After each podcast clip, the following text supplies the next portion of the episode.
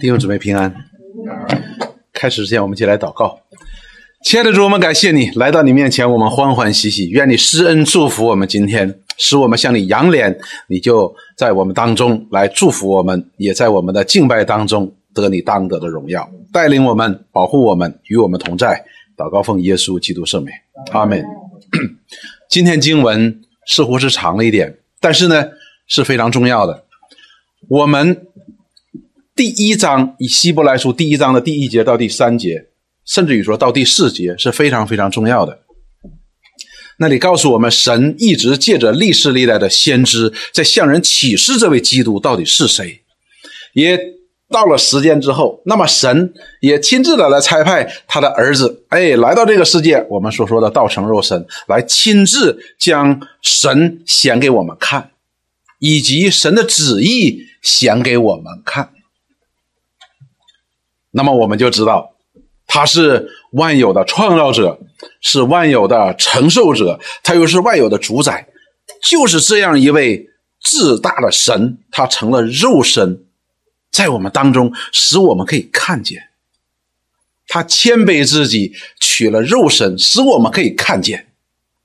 但是呢，我们知道，就是因为他可以被我们看见，所以我们人。就发动我们非常非常有限的这个思维、这个想象来认耶稣。有些人觉得说：“哦，你就是一个很伟大的老师。”甚至于有些人说：“哦，你可能就是一位伟大的先知。”当我们想到登山变相的时候，主耶稣带着他亲爱的门徒彼得、约翰、雅各。上了高山去祷告，祷告的时候，主耶稣突然变了他的形象，放光，他的身体放光，于是他的门徒就起来啊，看到了谁？看到了摩西，也看到了以利亚，正在跟耶稣在谈话。我们都知道，摩西也好，以利亚也好，摩西死了几千年了，但是以利亚呢，人们是他还没有经过死亡，神就把他接去了。这时候突然出现在他们的面前，和主耶稣在一起，所以彼得呢就说：“哎呀，太好了，我们见到了摩西，我们见到了彼得啊，我们见到了这个以利亚，我们就搭三座棚在这里边，就别走了，多好啊！”但是弟兄姊妹，我们要明白一件事情，在这里他并不是觉得说主耶稣高过摩西和高过以利亚。他而感到骄傲，他们骄傲的是什么呢？我们的这位老师可以跟伟大的摩西和伟大的以利亚放在一起。哎呀，太荣幸了！我们的师傅太了不起了，竟然跟摩西和以利亚都能够平齐的。所以神这个时候就云彩就遮盖，耶和华神就说：“这是我的爱子，我所喜悦的，你们要听他。”他们再抬头一看，摩西和以利亚不见了。什么意思呢？我们以前说过，就是摩西也好，以利亚也好，这在以色列人的传统当中最伟大的人，称他们为神人，他们都不足以和谁比较，和耶稣比较。尽管这位耶稣生在马槽里，长在加利利，完事又在拿撒勒，又下埃及，然后做一个木，在一个木匠的家里边。他没有加型美容，三十几岁的人让人一看起来哦像五十多。但是摩西和以利亚不能够和他比较，什么意思呢？就是在他的门徒最靠近主耶稣的门徒彼得、约翰、雅各的心目当中，觉得说：“哎呀，我们的老师竟然能够跟摩西和以利亚能够等量齐观，哇，太了不起了！”这是他们所看到的，他们认为说。能把主耶稣、他们的主耶稣和摩西、以利亚放在一起，他们已经很给面子了，因为他们只能想到这里。那么今天呢，我们就看到了，借着历史历代的先知所宣告的，以及主耶稣基督所宣告的，主耶稣他自己，他的名不但远超过摩西，远超过以利亚，远超过那些伟大的先知。他也超越天使，那为什么会提出天使这个概念呢？为什么突然想起来说一定要超越天使呢？当我们去读哥罗西书的时候，哥罗西书第二章的十八节到第十九节，这里面讲到了哥罗西教会出现了一些问题。这些人的问题是什么呢？说不可让人因着故意谦虚和敬拜天使，就夺去你们的奖赏。这等人拘泥在所见过的，随自己的欲心，无故的自高自大，不持定元首，全身既然靠着他，金姐得以相助联络，就因神大得长进。这些人这里面提到了很重要一个问题，就是这些人敬拜天使，这些人是敬拜天使。然后呢？因为他们敬拜天使呢，哎，奖赏就被夺去了。为什么呢？因为应该敬拜的是耶稣基督，但是他们敬拜的天使。他们为什么会这样子呢？因为当时呢是有这样的一派人的，他们也是基督徒，他们认为什么呢？他们是把神和这个世界是分开的。他们认为呢，这个上帝是绝对圣洁的，绝对公义的，而这个世界是邪恶的。所以这是个二分法。这两个不可能有任何的搭界的，因此呢，他们就认为说，耶稣，我们已经看见你了，你已经在这个世界当中了，所以你不可能是神，但是你是谁呢？你可以是灵界当中的一位，是天使，也就好像彼得、约翰、雅各可以把主耶稣和摩西、以利亚。平等的时候就觉得给耶稣很大的面子了一样，那么当时的有一些基督徒，他们认为说，把主耶稣，我们可以看到你这个实体的这样一个人，把你提到了天使的位置上面，就已经很了不起了，就可以敬拜你了。所以当时是有这么样一派人，他们认为呢，耶稣他就是个天使，是灵界当中的一个天使，而敬拜他。所以我们看到当时的基督徒。也包括犹太人的基督徒，他们也有这个观念在里边的。那么我们看希伯来书的作者，第一个就开始指出了这样一个问题，就是神借着历世历代先知所启示，并且他亲自来了，像我们所讲的这一位，他真正来的时候，虽然他道成了肉身，似乎和你和我是一样的，但是他的名远超过天使。第一个就针对这个问题。也就是说，人们可以接受耶稣，你是一个灵界当中的一位很有能力的，但是呢，不能接受你是神。那么我们今天呢，就借着这么一大段经文，我们跟随着这位希伯来书的作者，富勒博士觉得是是保罗。好，我们全界说是保罗来看。那么神借着历史历代先知以及来了的这位。被启示的基督，当他来了之后，他所宣告出来的和启示出来的名，他是远超过天使的。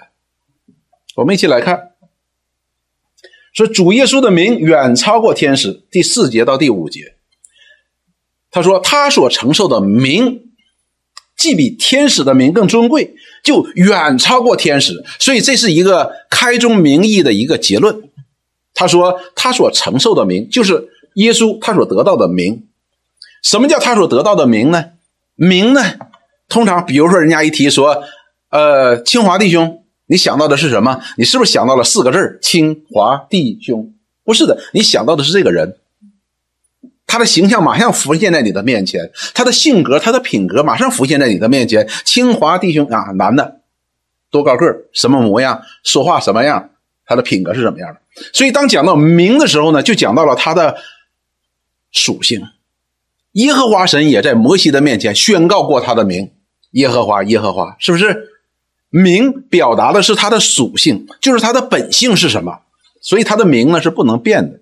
他所承的承受的名本身就比天使的名更加的尊贵，更加的尊贵。然后呢，并且说远超过天使，是远远超过天使的。那么接下来他就开始论述。他说：“所有的天使，神从来对哪一个说你是我的儿子，我今日生你；又指责哪一个说我要做他的父，他要做我的子呢？”那么作为论述，他就讲到了说，耶稣的名所承受的名是远远超过天使的，比天使更加的尊贵。为什么呢？因为神曾借着先知启示说。他说：“神从来对哪一个说你是我的儿子，我今日生你呢？神从来没有对天使说：‘哎，你是我的儿子，我今日生你。’没有说过的。又指着哪一个说我要做他的父，他要做我的子呢？也没有。神从来没有对哪一个天使这样讲过话的。但是神的确是用这样的话来宣告他的儿子，在诗篇的第二篇的第一节到第七节，这里这样说：外邦为什么争闹？万民为什么谋算虚妄的事？世上的君王一起起来，臣宰一同上帝，要抵挡耶和华并他的受膏者，就是地上的人同心合意的在要抵挡耶和华神，并且他的受膏者。这里提到了两件事情，一件事情是抵挡神，然后另一件事情如何表达出抵挡神呢？抵挡他的受膏者。第三节说，我们要挣开他们的捆绑，脱去他们的绳索，那坐在天上的必发笑，主必嗤笑他们。所以这些地上的君王臣宰联合起来，要攻击上帝，抵挡上帝的受膏者，是吧？我不需要你来管我。所以我们由此看，地上的人呢，把神对人的这样的慈爱呢，看成什么？看成捆绑，哎，不自由。我们不自由，我不能够随心所欲的。但是当他们想如此的抵挡反抗的时候呢，圣经告诉我们呢，坐在天上的必发笑，嗤笑他们。第五节。我们看神的反应是什么？说那时他要在怒中责备他们，神要在怒中责备这些人，并在烈怒中惊吓他们。说我已经立我的军在西安山，我的圣山上了。所以神告诉世界上这一切的君王承载世界上一切的抵挡者说，他已经立好了他的君王了。什么君王？是这个世界上的君王，他已经立好了，在哪儿？在他的圣山西安山。第七节。然后受膏者开始说话了，受膏者说话就是他神所立的这个君王开始说话了。受膏者说：“我要传圣旨。什么叫传圣旨呢？就是他要作为一个 messenger，就是一个传话的。传话要把谁的话传来呢？要把神的话传给世上的人。他要降在西安山。”作为这个世界的王，将天上神所说的话传给这些抵挡者。然后接下来说，因为什么呢？他说，因为耶和华曾对我说，这是受膏者自己说，耶和华神对我说：“你是我的儿子，我今日生你。”所以神借着大卫在诗篇当中预言了这位受膏者是谁呢？他不是一个普通的有智慧的人。也不是一个普通的师傅，也不是一个普通的一个先知，或者是一个有名望的先知，他也不是天使，他是谁？他是神的儿子。神的儿子和天使是有明显的差别的。天使是什么？是被造的。神的儿子是创造者，这是完全不在一个概念当中的。受造者和被造、创造者，这是完全不在一个观念当中的。上次我讲到了，说我们那个时候在学校里边自己要做收音机的，我跟收音机岂能同类呢？虽然我做了一个收音机，这里边告诉我们，耶稣他的名远超过天使，因为他是儿子。天使是被造的，耶稣是自由而拥有的。萨姆尔记下第七章的十二节到第十六节，我们都知道。神曾与亚伯拉罕立约，告诉亚伯拉罕说：“你后裔当中有一个后裔，有一个后裔，这个后裔呢，要使地上万国都得到祝福。”因此，我们称这位基督为亚伯拉罕的后裔。那当耶和华神和大卫来。立约的时候，同样也讲到了大卫也要有一个子孙。这个子孙呢，他的王权直到永永远远，没有穷尽。指的是谁呢？也指的这位基督。因此，我们当指到基督的时候呢，我们通常讲说是他是亚伯拉罕的后裔，是大卫的子孙。那么，我们来看和大卫立约的时候怎么说。当然，前面还有一些其他的讲了。我们从十二节开始说，大卫，你受数满足。与你列祖同睡的时候，就是你死的时候，大卫，我必使你的后裔接续你的位，我也必兼顾他的国。我们知道这里很显然讲的是所罗门，就是大卫的儿子所罗门，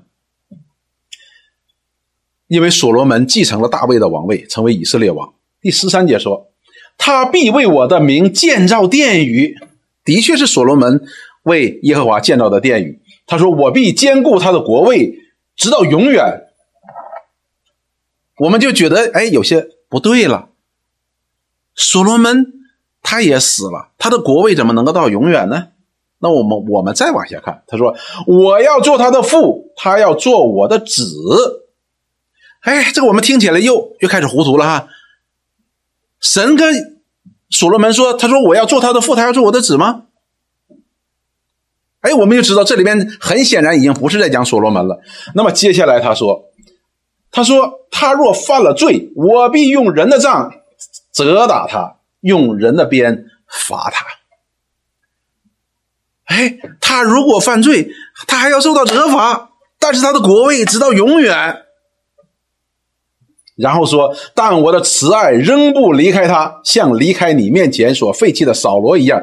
你的家和你的国必在我面前永远建立，你的国位也必坚定，直到永远。”如果我们留心，我们星期六上课的时候，富勒博士给我们专门讲了这段经文的。所以，神与大卫立约的时候，这里边开始是讲到的是谁呢？他的国位是讲到了所罗门，但是从所罗门就开始讲到了谁呢？讲到了基督这位大卫的子孙，他要将承受神所在他百姓当中的王位，直到永远。那么我们看，他必为我的名建造殿宇。我们还记不记得是所罗门为主耶稣啊为神建造的殿宇？但是主耶稣也曾经说，这个殿宇这殿宇怎么样？要被拆掉的。然后他三天。要把这殿重新建起来，是不是？那么接下来说，他要做，我要做他的父，他要做我的子，他是神的儿子。然后他若犯了罪，我必用人的杖责打他，用人的鞭责罚他。他有没有被责罚？有。他有没有被责打？有。但是不是为了他自己的罪，是为了他百姓的罪。这以赛亚先知已经预言过的。所以，神为他的家、为这个世界所立的王，指的就是这一位。而这一位是谁呢？是虽然是大卫的子孙，但是他却是神的儿子。所以我们看到了，神的确在立用历史历代的先知所宣告，这位基督，他的名是远超过天使的，是天使没法比较的。他是神的儿子，他是世界的创造者，他也是天使的创造者。这是不一样的。我们接下来再看，主耶稣不单是他的名远超过天使，远超远超的一个程度，天使必须得敬拜他。这可是不简单的，天使要敬拜他，表明他们基本是在两个层次上的，两个层次上的，不是差一点的问题，而是在两个层次上的问题。我们看第六节，希伯来书第一章的六节说：“再者，表明前面有了这样的原因之后。”那么下边说，再者还有原因，什么原因呢？神使长子，长子就是指他的儿子来到这个世界上的时候，就说神的使者都要拜他，神的使者都要拜他。神的使者是谁？天使嘛。神的使者是天使。我们看到，当耶稣要降生的时候，是不是天使给玛利亚在报信儿？是。当施洗的约翰出生之后，天使也在给报信儿了，所以呢，神的使者们都是要拜他的。那么我们看历史历代的先知又是如何预言的呢？诗篇九十七篇第六节到第七节，这里说：“诸天表明他的公义，万民看见他的荣耀。愿一切侍奉雕刻的偶像、靠虚无之神自夸的，都蒙羞愧。万神呐！”你们都当拜他。这里告诉我们，就是这样一位神的儿子。当他来到这个世界，将神显明出来的时候，地上所有的偶像都失败了。万民们所推崇这些偶像们，在他面前都要蒙蒙羞。为什么呢？他说：“万神，你们以为的所有的神，万神就是指你人所认为的所有的神，自己造的神也好，或者是那些。”人们以为神的东西都要拜他，当然包括天使。这些人已经把天使当成神一样拜了，是不是？但是早神早就借着先知们在启示这位基督的时候，讲到说万神都要跪拜他，都要跪拜他的。菲利比书二章九到十一节，这里是我们非常熟悉的经文，讲到了耶稣基督他的降杯。道成肉身，然后降杯。那当讲到第九节的时候，就讲到当他死在十字架上的时候，说，所以神就将他升为至高。当他降为至卑的时候，神就将他升高，又赐给他那超乎万名之上的名。什么叫万名之上的名？你数一二三四五，数到一万了。哎呀，好了，够了，一万零一怎么办？不是的，万名之上的名表示就是所有，他超过他的名，超过所有的名，比所有的名都尊贵。终归到一个什么程度呢？说叫一切天上的、地上的和地底下的，因耶稣的名无不屈膝。屈膝就是跪拜嘛，屈膝就是跪拜的意思。什么叫天上的、地上的和地底下呢？就是所有天上的、地上的和地底下的，就是所有的、所有的一切的被造物，都要在他面前屈膝跪拜，然后无不口称耶稣基督为主，使荣耀归于父神。都要称他为主的天使的确很了不起。如果与我们人相比的话，他知道的东西远远超过我们的。他对于时间、空间这一切的限制呢，他比我们的自由度要大的很多很多的。天使也可以知道我们现在想什么呢？我们此时此刻想什么，天使也知道的。他的能力是超过我们的，但是他的名。不足以与这位耶稣基督来比较，因为耶稣基督是神的儿子，他是万有的创造者，天使也是他创造的。而这些天使呢，实验他的能力在我们的人以上，他在我们的人以上，但是他的名呢？他也是个受造物，他的名也不足以与天使来比较的。但是作为我们人是非常非常有限的，我们觉得能把我们这位主与天使齐名，那我们就已经很开心了。但是圣经，我们的神的确借着圣经向我们启示天使，我们很高兴吗？还有更令我们高兴的，因为我们的主的名远超过天使，他不是一个量级的，根本就，因为他是神的儿子。我们再看第三。又讲到了，论述到了主主耶稣和天使的区别。这个区别呢，不仅仅是因为它属性的区别，我们还有 希伯来书第一章的第七节到第十四节是这样说：论到使者，又说神以风为使者，以火焰为仆役。论到子，却说神呐，你的宝座是永永远远的，你的国权是正直的，你喜爱公义，恨恶罪恶，所以神就是你的神，用喜乐油高你，胜过高你的同伴。又说主啊，你起初立了地的根基，天也是你手所造，地天地都要灭没，你却要长存。天地都要像衣服渐渐旧了，你要将天地卷起来，像一件外衣，地天地就都改变了。唯有你永不改变，你的年数没有穷尽。所有的天使神从来对哪一个说：“你坐在我的右边，等我使你做仇你仇敌的脚凳。”天使岂不都是服役的灵，奉差遣为那承受救恩的人效力吗？这是一大段圣经，但是这一大段圣经当中引用了许多旧约当中的先知所启示的这位基督的属性的，启示出来这位基督耶稣和天使他之间的差别是什么？我们一点一点来来来看哈。我们看第七节第八节，我们先看第七节第八节，这里说论到使者，就是讲到了曾经神界的先知论到了这使者。怎么说的呢？说神以风为使者，以火焰为仆役。但是论到子的时候呢，同时这先知启示这子的时候呢，他说：“神呐，你的宝座是永永远远的，你的国权是正直的，你喜爱公义，恨恶罪恶，所以神就是你的神，用喜乐油膏你，胜过高你的同伴。”这个在哪里呢？在诗篇的第一百零四篇的第一节到第四节，这里边就神曾借着诗人。来启示这位受膏者是怎样一位受膏者？我们看诗篇一百零四篇的第一节说：“他说我的心呐，你要称颂耶和华，耶和华我的神呐，你为至大。你以尊荣威严为衣服，披上月亮，披上亮光，如披外袍；铺张穹苍，如铺幔子。在水中立阁楼的栋梁，用云彩为车辇，借着风的翅膀而行，以风为使者，以火焰为仆役。所以讲到的这位神是驾驭风、驾驭火焰的，他是以他为使者的。也就是说，风也好，火焰也好，是为他效力的，是为他服务的。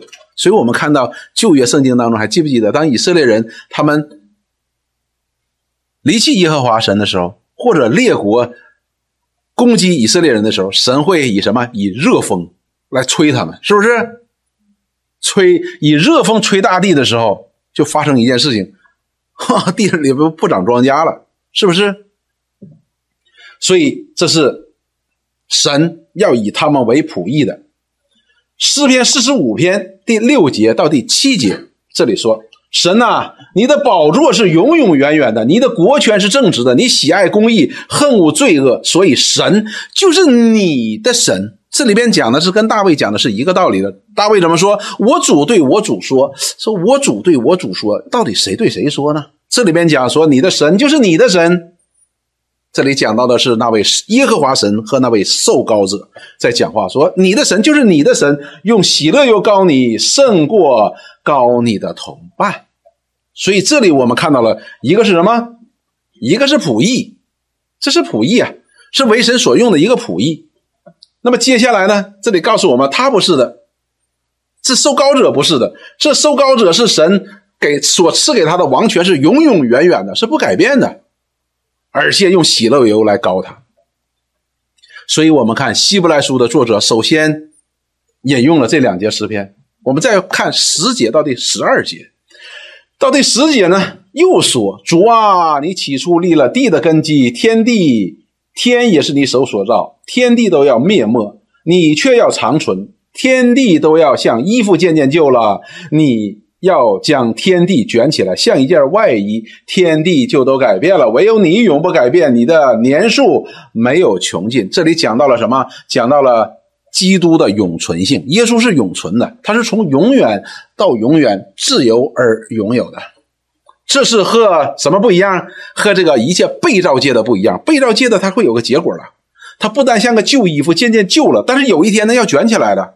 我们还记不记得启示录当中讲到耶稣基督再来的时候，他说天地就好像一个毯子被卷起来一样，就卷起来了，没了。所以这里边已经就讲到了，这个世界有一天好像像我们那个被呀、毯子一样被卷起来、被毁灭掉的。但是这位审判者，我们的救主耶稣基督，他却是到永远的。讲到了创造者和被造者之间的不同。被造物将要过去的，但是创造者却永存。诗篇的一百零二篇的二十四节到第二十八节说：“我说我的神呐，不要使我中年去世。你的年数世世无穷。你起初立了地的根基，天也是你手所造的，天地都要灭没，你却要长存。天地都要如外衣渐渐旧了，你要将天。”地如礼仪更换，天就都改变了，唯有你永不改变。你的年数没有穷尽，你仆人的子孙要长存，他们的后裔要建立在你的面前。所以，希伯来书当中的十节到第十二节，实际上也引用了诗篇的一百零二篇的二十四节到第二十八节。这里章讲到这位基督的时候，讲到这位耶稣的时候，他是一直会建立在神的面前的，并且这里边提到了谁？不但提到了这位基督，而且提到了他的子孙。他的子孙是谁？就是亚伯拉罕的子孙，就是你，就是我，就是在基督里为基督所生的，属于神的。我们的主不单在神面前永远建立，凡在他的里边蒙他拯救的，也要在神面前建立，直到永远。我们再往下看十三节，我们看十三节说什么。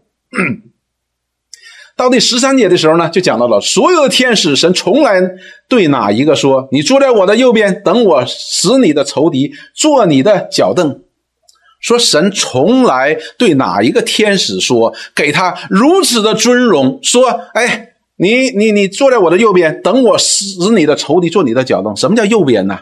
右边右边为尊的。所以，当我们去上人家里做重要的场合的时候呢，右边的位置不能随便坐的，右边都是尊贵的朋友才能够坐在那里的，不要随便坐的。神说：“你坐在我的右边。”神曾经告诉哪一个命令哪一个天使坐在他的右边，说：“你等着，我使你的仇敌坐你的脚凳，要显出你的得胜呢。”没有，但是对谁说了呢？对耶稣说。诗篇一百一十篇的第一节到第二节，耶和华对我主说。所以这里又出现一个问题：耶和华对我主说，那我主是谁呢？我们岂不是称神为主吗？所以我们看到这些先知们，当他们讲出话来的时候，他们似乎都不太理解自己。大卫说：“我主对我主说。”最后谁把他解明出来了？彼得。彼得在五旬节降临的时候就解答说：“我主对我主说，这里是神在对我主说话，对耶稣说话。这里同样也说到了，耶和华对我主说：‘你坐在我的右边，等我使你的仇敌做你的脚凳。’这是神在对受膏者说话。”受膏者是谁呢？是神的儿子。第二节说：“耶和华必使你从西安伸出能力的杖来，你要在你仇敌中掌权，连仇敌都要掌权的，他都要掌权，他都要得胜的。所以这里边在讲到耶稣。因此到第十四节的时候，我们就看到了，他就做一个总结，前边做了从旧约的先知们，当然大部分是从。写呃诗篇当中来的，对这位基督的启示看到了和这位天使之间的不同了之后，十四节他就做个总结，他说：“天使岂不都是服役的灵，奉差遣为那将要承受救恩的人效力吗？”首先这里讲到了说他是服役的灵，神造他，他就是服役的，就好像一个仆人一样，他是服侍神的。那么这里边神差遣这些仆役来服侍谁呢？承受救恩的人，谁？就是你，就是我呀，弟兄姊妹。所以我们就看到了那些人敬拜天使的人呢，实际上是那些基督徒是挺愚昧的。天使是服务于基督徒的，你却要敬拜他。而我们叫承受救恩的人，承什么叫承受救恩呢？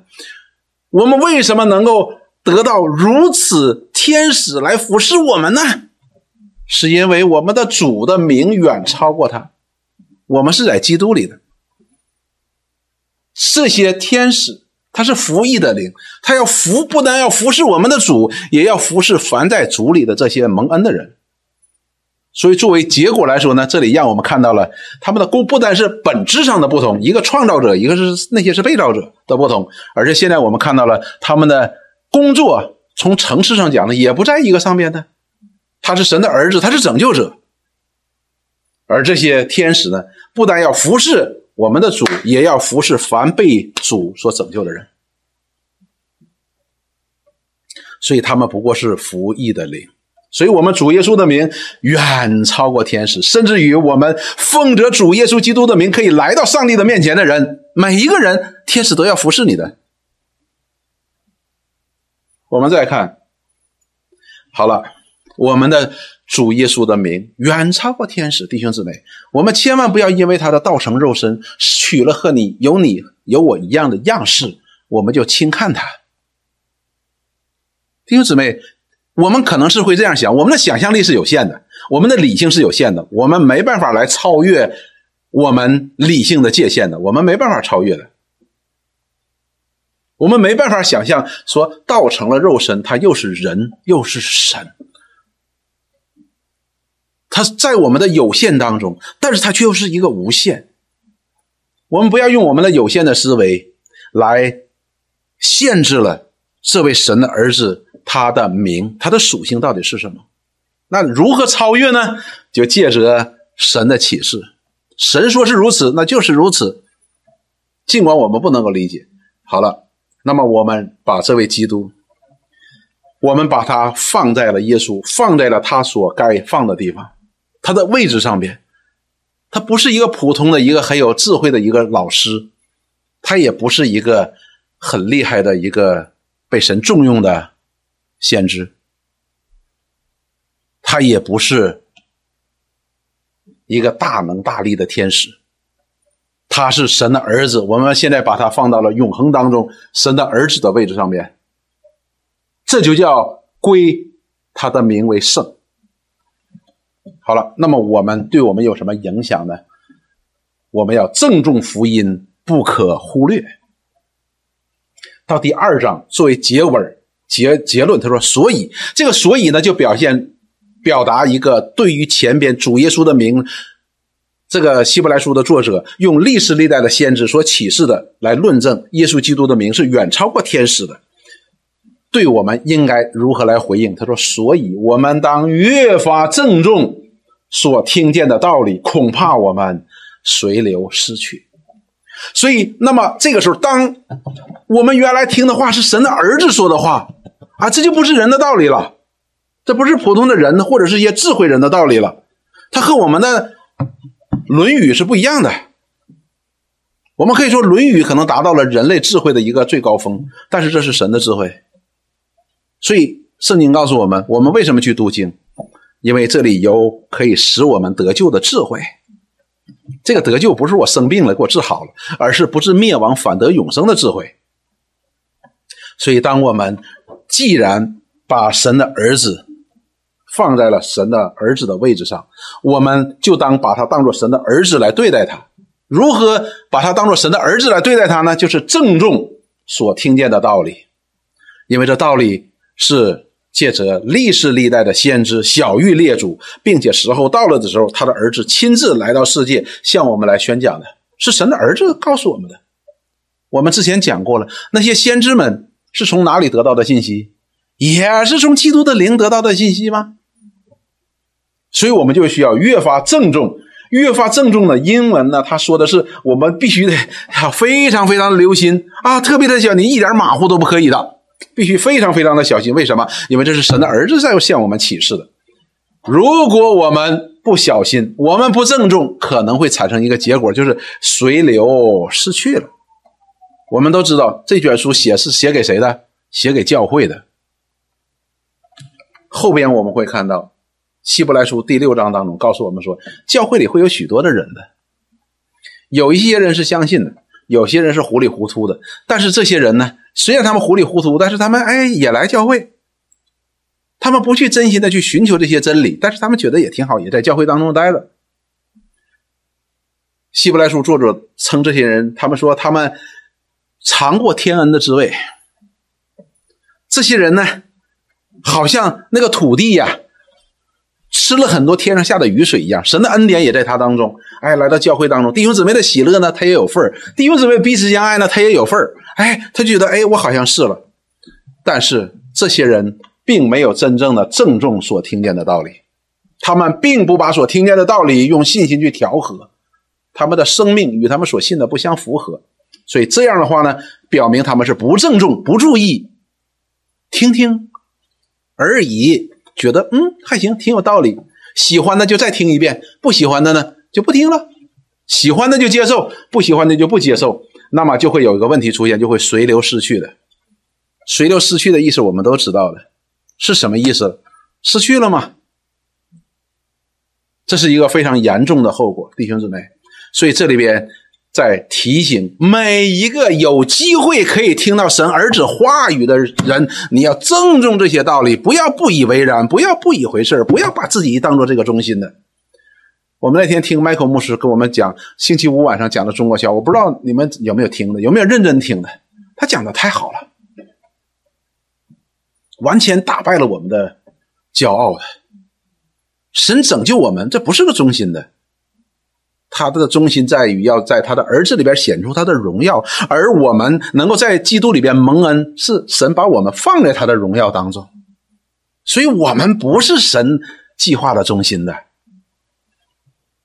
但是我们今天呢，基督徒往往都觉得好像神要不拯救我们，好像就没啥事干似的。我们不是神荣耀当中的必须的，这是麦克说的，我们不是必须的。我们蒙拯救不是必须的，好像是神不要不拯救村民，好像这荣耀就显不出来一样。不是的，所以我们要郑重，要非常非常的郑重的，否则可能会失去的。第二节他就做个比喻，他说：“那借着天使所传的话，既是确定的，凡干犯悖逆的，都受了该受的报应。”这里边就讲到了什么？借着天使所传的，很显然是讲到了借着天使所传给摩西的律法书，对不对？借着天使传给摩西的那个律法，说是确定的。那如何表明是确定的呢？什么叫确定的呢？就是从神而来的，是从神而来的，是确定的。如何表达出来是从神而来是确定呢？他说：“凡干犯悖逆的，都受了该受的报应；就是凡违反摩西律法的人都受了该受的报应。该减除的就减除，该刑罚的就刑罚，该禁闭的就禁闭，是不是？所以这律法是真实的，律法是真实的，是神赐给人的，是对罪的一个。”捆绑是对罪恶的一个显明，一个刑罚的，是真实的。所以这里边这个作者就告诉你看以色列人的历史，神借着天使传给摩西的律法尚且如此的真实，那他接下来说：那我们若忽略这么大的救恩，怎能陶醉呢？说如果我们不郑重这个道理，我们绝对逃避不了连摩西的律法你都逃不了，你岂能忽略这么大的救恩呢？那么接下来就讲了这个救恩是怎样的救恩。是吧？这救恩起先是主亲自所讲的，后来是听见的人给我们证实了的。神又自己按自己的旨意，用神迹、奇事、百般异能，并圣灵的恩赐，同他们做见证。这是神儿子亲自告诉我们的，并且神又兴起了一些人来为做见证的。为了什么？为了能够使我们这个有限的理性能够明白。要天使来做见证，我们还是不能明白。但是如果让我们一同长大的这些弟兄姊妹做见证，哎，我们就能明白了，并且神自己亲自用什么百般的异能，并圣灵的恩赐见证给我们了。如此真实的这样的一个神的福音，这样的救恩，如果我们忽略了，忽略了，意思就是郑重，就是反义词，就不郑重。他说：“你能够陶醉吗？”你陶醉不了的。神借着天使传给摩西的律法，你尚且不能陶醉。如果你违犯了，那神借着他的儿子所启示给我们的，并且又用诸般的神迹启示，并圣灵的恩赐所显明出来的，你违背了，那岂能陶醉呢？肯定陶醉不了。那作为结论，我们必须要郑重我们所传听的道理，因为这道理是神的儿子传给我们的。所以保罗在一卷书当中说：“大在敬前的奥秘，无人不以为然。”他那句话的意思是，没有人敢不以为然。为什么？因为这是敬前的道理，是借着他儿子所传给我们的。什么叫郑重？郑重就是以为然。什么叫忽略？就是不以为然。保罗说：“无人不以为然。”但是我们知道一件事情：无论我们以为然或者不以为然，最后。这上面所记载的每一句话，我们都将看到它的实现。我们相信耶稣基督也会再来，对这个世界施行审判；我们不相信耶稣基督也会再来，也会对这个世界施施行审判。但是我们郑重，他也会如此行；我们忽略，他也会如此行。但是郑重和忽略，结局是完全不同的。那么这里同时也告诉我们一件事情：我们去敬拜天使这一类的事情，是说明我们不郑重。我们真的是很不郑重，不郑重到一个程度，我们甚至于把这位神的儿子、这位宇宙万有的创造者与被造者、创造者和被造者，我们把它放在一起了，觉得他们是同一个类的。你说我们这是不是忽略的有点大劲儿了？过度了，太忽略了。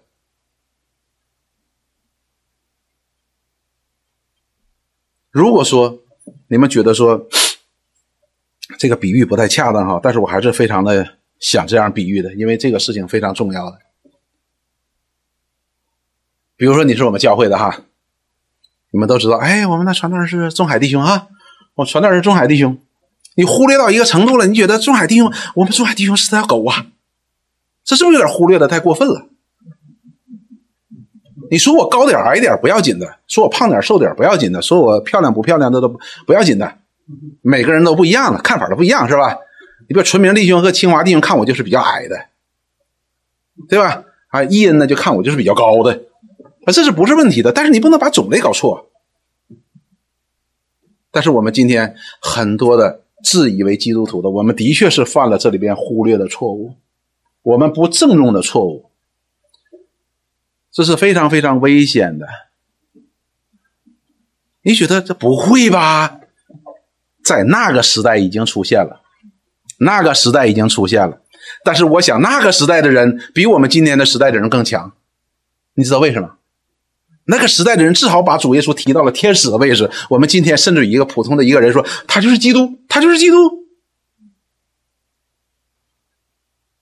啊，这再说他这不是是个普通的女人吗？对呀，女基督。你这就胡来了。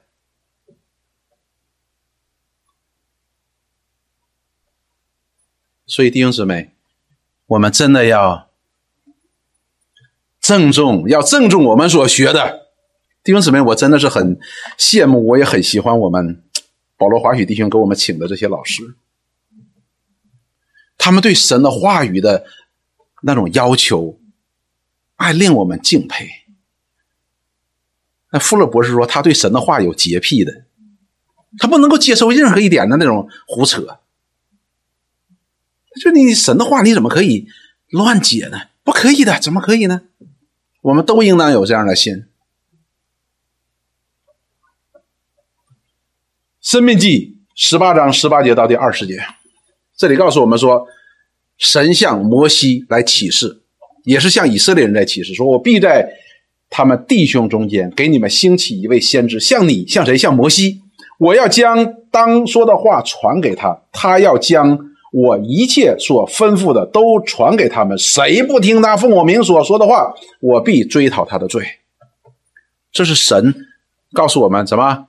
这是我的爱子，你们要听他的。耶稣基督就是神借着摩西所启示的那位先知，因为这位先知，这位基督，他所讲的话都是从神那里来的。背逆他就是背逆上帝。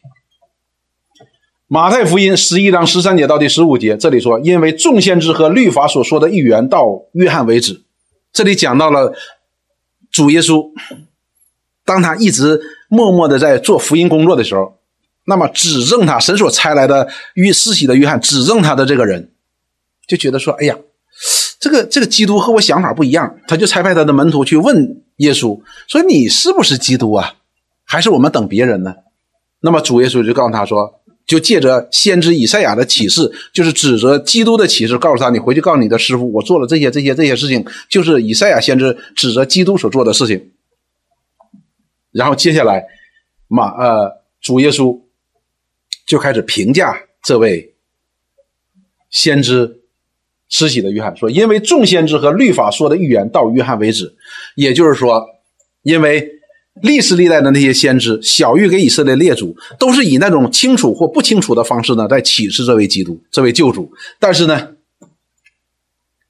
这位施洗的约翰，他不但启示了基督，而且他看到了基督，并且指指证了基督。看呐，神的羔羊，除去世人的罪孽。所以到他为止了，因为他已经看见了，因为这位神的儿子已经出来了，直接的，他取替了所有的先知，来把他自己显明给人。十四节说：“你们若肯领受，这人就是那应该来的以利亚。”这是先知马拉基所预言的。然后接下来就说，这位先知所讲的话，有耳可听的就应当听。谁没长耳朵？我们都长着耳朵，你该听啊，我也该听，我们都该听，并且以非常郑重的心在听，而不是马马虎虎的听。当我们马马虎虎虎虎的听呢，就是时而有耳朵，时而没有耳朵。就是这么简单，我愿意听的我就把耳朵安上，不爱听的我把耳朵堵上，这是不可以的，这是不可以的。有耳当听的就当听。约翰福音十二章的四十七节到第五十节说：“若有人听见我的话不遵守，我不审判他。我来本不是要审判世界，乃是要拯救世界。”这是耶稣说的话。弃绝我的、不领受我话的人，有审判他的，就是我所讲的道，在末日要审判他。所以主。像我们说启示的话重要不重要？重要。如果我们知道主耶稣像我们所说的话、所讲的一切的话，在末日的时候要审判我们，用他的道来审判我们的时候，我们现在还敢忽略吗？你得郑重，非常非常的郑重，因为有一天我们要面对这道德审判的。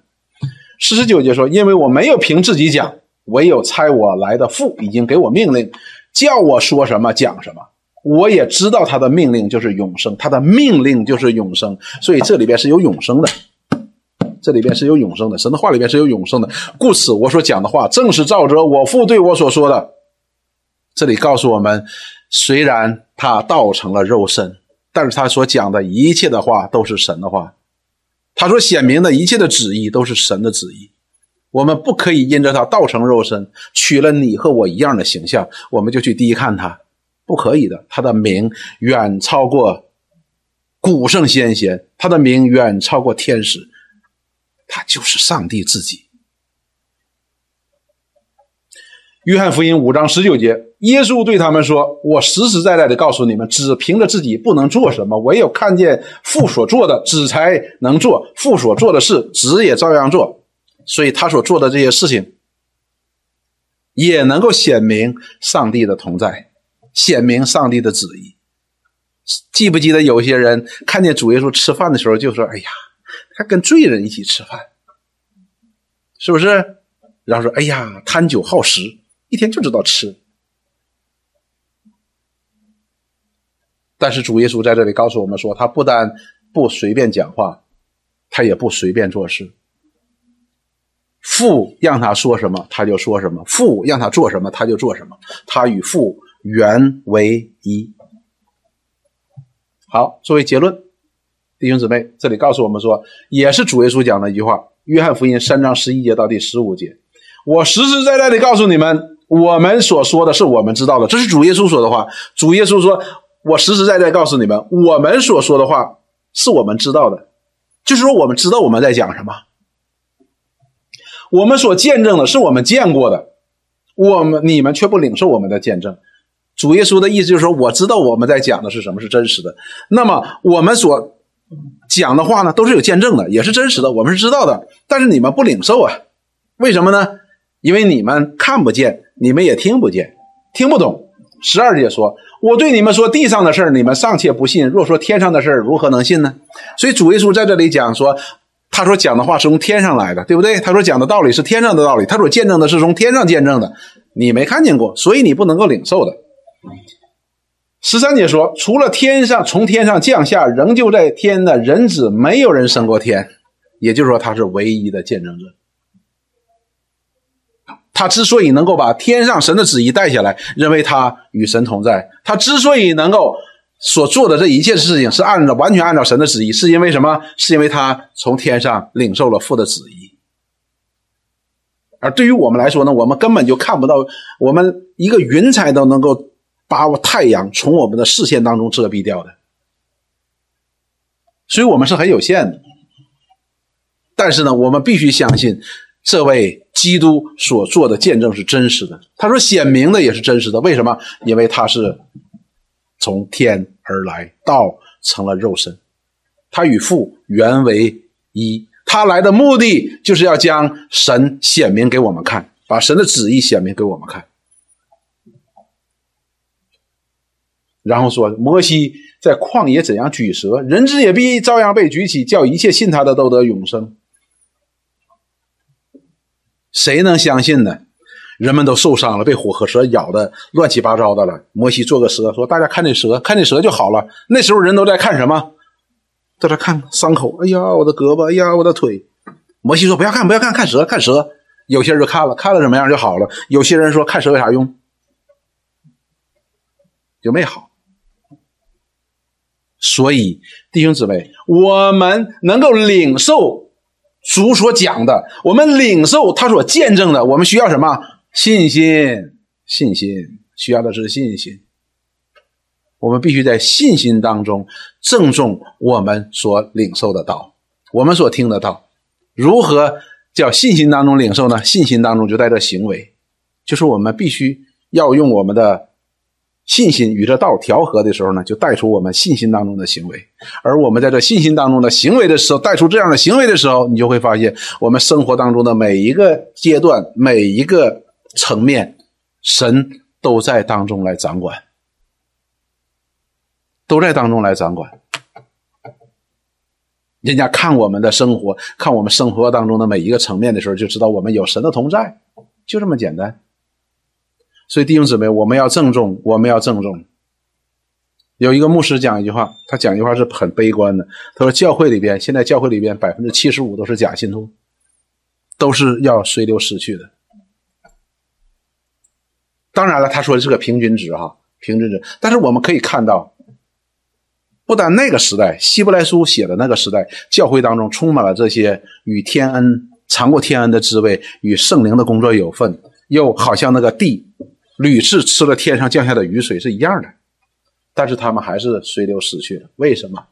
大家都坐在这里听到，为什么他有些人就哎就走向这一条路得永生，另一个就随流失去走掉了？你可以告诉我说，哎，这是神的预定与拣选吗？没错的，没错的。但是人在当中有没有负到责任呢？当然有，你也坐在这里听的都是一样的。记住了，什么叫预定与拣选？我们得救本乎恩。就是神在创世以前为我们所预备的救恩，在创世以前来预定与拣选我们。那么，我们如果失落了，或者我们灭亡了，是因为什么呢？是因为你可以说，哎，这很合乎逻辑的，神没拣选我，我就失落了呗？不是的，我们为什么失落？是因为我们自己的罪。你说那还不是因为神不拣选我吗？你的不信显明了神的没有拣选，这并不意味着什么呢？并不意味着说啊，神没拣选我，所以我就反正不能得救，我就算了，我就失落了。不是的，因为我们谁都不知道谁是被拣选的。圣经告诉我们一件事：主耶稣说，不是你拣选了我，是我拣选了你们。看到了，这是神的拣选。然后在我们生命当中的某一时刻，我们听见了福音，被这福音怎么样？苏醒了，我们被这福音得着了，我们重生了，我们得救了。但是圣经当中，罗马书的确又有一处经文告诉我们说什么呢？说是福音本是神的大能，要救一切相信的人。那你说，哎，这里边有个逻辑错误，有个逻辑错误的逻辑错误是什么呢？有没有一个人神呢没拣选他？但是呢，他就偏要信。啊，这里边还有个逻辑的错误，就是这个人呢偏要信，但是神说：“那我就不拣选你，就不拣选你。”啊，这个不就完了吗？神就给难住了吗？这就叫福音的大能，这就叫福音的大能。我们所需要关心的，不是说成天在家里想，我得想明白了，神是不是拣选我？我们要关心的事情是我们是否相信，因为我们的相信显明了神的预定与拣选，因为神的。预定与拣选显在我们生命当中，就是能够产生一个真实的信心，而这样的真实的信心会带来真实的悔改。这样的人会非常非常郑重神的道，所以就这么简单。所以盼望弟兄姊妹，我们能够尽我们的那一份责任，有耳可听的就当听，当郑重我们所听得到，因为向我们所讲话的，向我们所讲话的是神的儿子。好，我们今天就讲到这里。我们一起来祷告，亲爱的主，我们感谢你来到你面前，我们欢欢喜喜。你向我们启示并且显明，我们的救主耶稣基督是神的儿子，是世界的万有的创造者，他是创造者。即便是天使，也不过是被造的，乃是服役的灵。不但要服役于我们的主耶稣基督，也要服役于凡在主耶稣基督里蒙恩的人。祝我们今天真的欢喜快乐，在你面前，我们成为了何等样的人？但是我们却常常因为我们的有限，我们里边的罪，这些盈余的邪恶，使我们真的小看了我们的救主耶稣基督。我们将我们的救主耶稣基督限制住了。主，求你借着你宝贵的圣灵来帮助我们，打开我们信心的眼睛，也打开我们。心灵的眼睛，让我们得以见这位耶稣基督带着神儿子的荣耀，也带着神的荣耀。我们感谢赞美你，祷告奉耶稣基督圣名，阿门。